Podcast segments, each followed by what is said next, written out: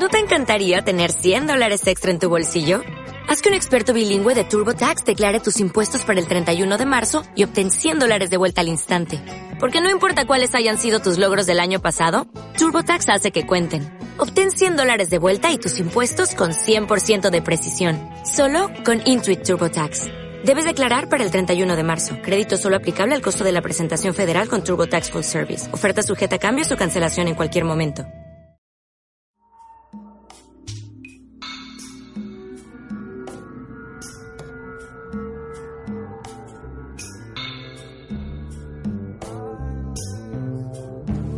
Muy buenas a todos, bienvenidos a una nueva entrega de Enigmas Misteriosos e Inexplicables, el podcast. Yo soy Marcus Polvoranca y quiero comenzar antes de nada eh, agradeciendo el apoyo que está recibiendo este pequeño proyecto en estos primeros capítulos, estas primeras entregas, tanto en las redes sociales como en la propia página de iVox, con todos esos comentarios de ánimo que eh, de verdad nos ayudan mucho y nos animan a seguir adelante sabiendo que hay alguien ahí detrás escuchándonos y acompañándonos en esta aventura, en esta ocasión quiero hablaros de satanismo y de un crimen en particular que abrió la puerta en su momento a todo tipo de especulaciones y que conecta de alguna manera con uno de esos lugares que aparecen siempre en las listas de lugares malditos, lugares relacionados con el mal, con las malas energías, que es Toledo, no el Toledo que sabéis que a mí tanto me apasiona y que tendría un capítulo aparte en relación a su componente también maligno de fuerzas negativas y que posiblemente pronto también trataremos aquí, sino otro Toledo, el Toledo algo más lejano, situado en Estados Unidos, en el estado de Ohio.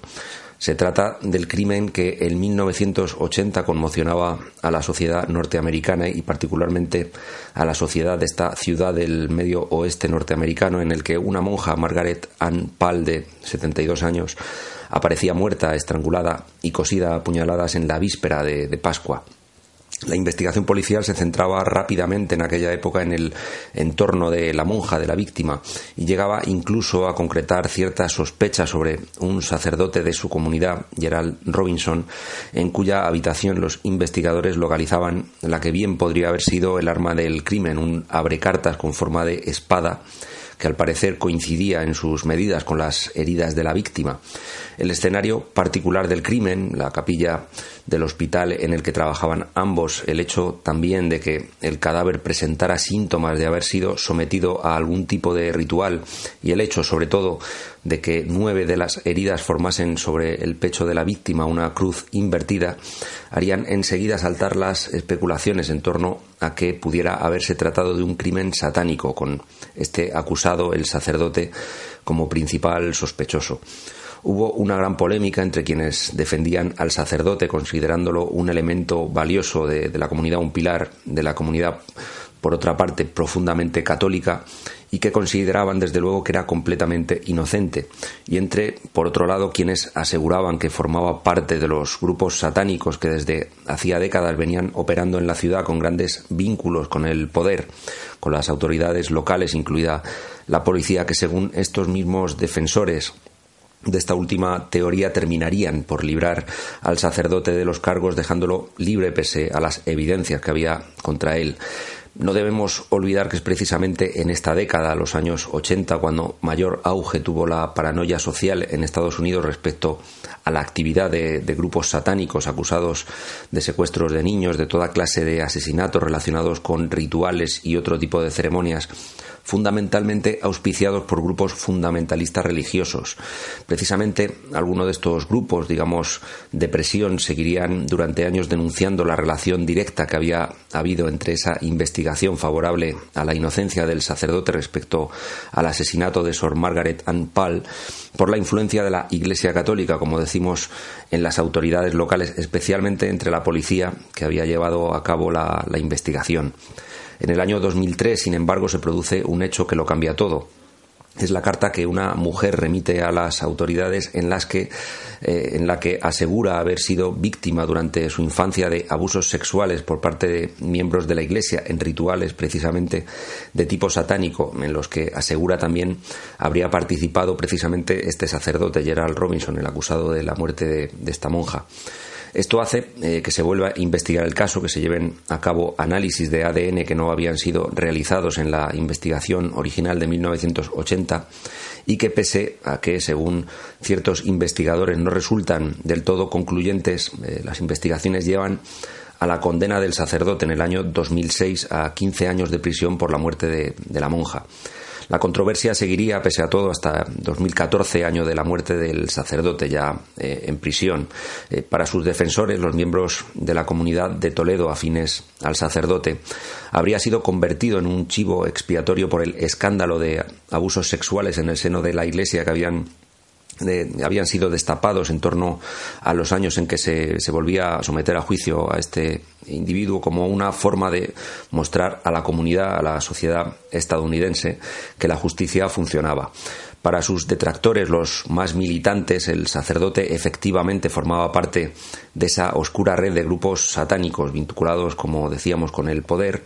que durante siglos han llevado a cabo eh, sistemáticamente secuestros y todo tipo de abusos y asesinatos rituales y que, como decíamos al principio, tienen en Toledo, Ohio, uno de esos supuestos puntos clave. La vinculación de esta ciudad con el satanismo parte de los años 40 del siglo XX, con el surgimiento allí en la trastienda de una barbería, del que posiblemente sea el primer grupo satánico moderno, el fundado en 1948 por Herbert Arthur Sloane, eh, conocido como Nuestra Señora de Endor Coven, eh, que serviría de base o de precursor de los que ya en los años 60 alcanzarían fama mundial como la Iglesia de Satán aunque también hay controversia sobre esto y hay autores que cuestionan la antigüedad de, este culto, asegurando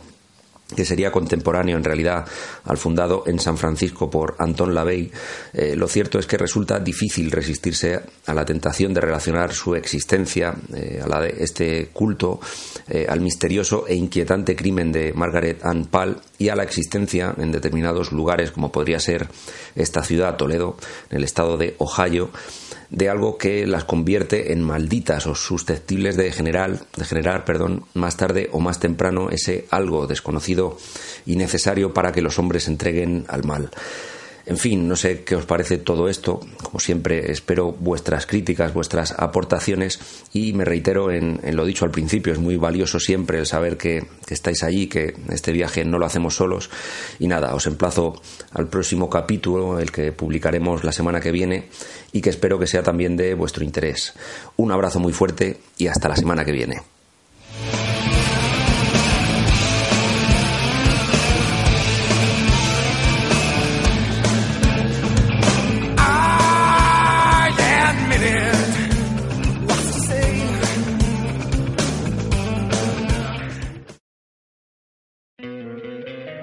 Encantaría tener 100 dólares extra en tu bolsillo? Haz que un experto bilingüe de TurboTax declare tus impuestos para el 31 de marzo y obtén 100 dólares de vuelta al instante. Porque no importa cuáles hayan sido tus logros del año pasado, TurboTax hace que cuenten. Obtén 100 dólares de vuelta y tus impuestos con 100% de precisión. Solo con Intuit TurboTax. Debes declarar para el 31 de marzo. Crédito solo aplicable al costo de la presentación federal con TurboTax Full Service. Oferta sujeta a cambios o cancelación en cualquier momento.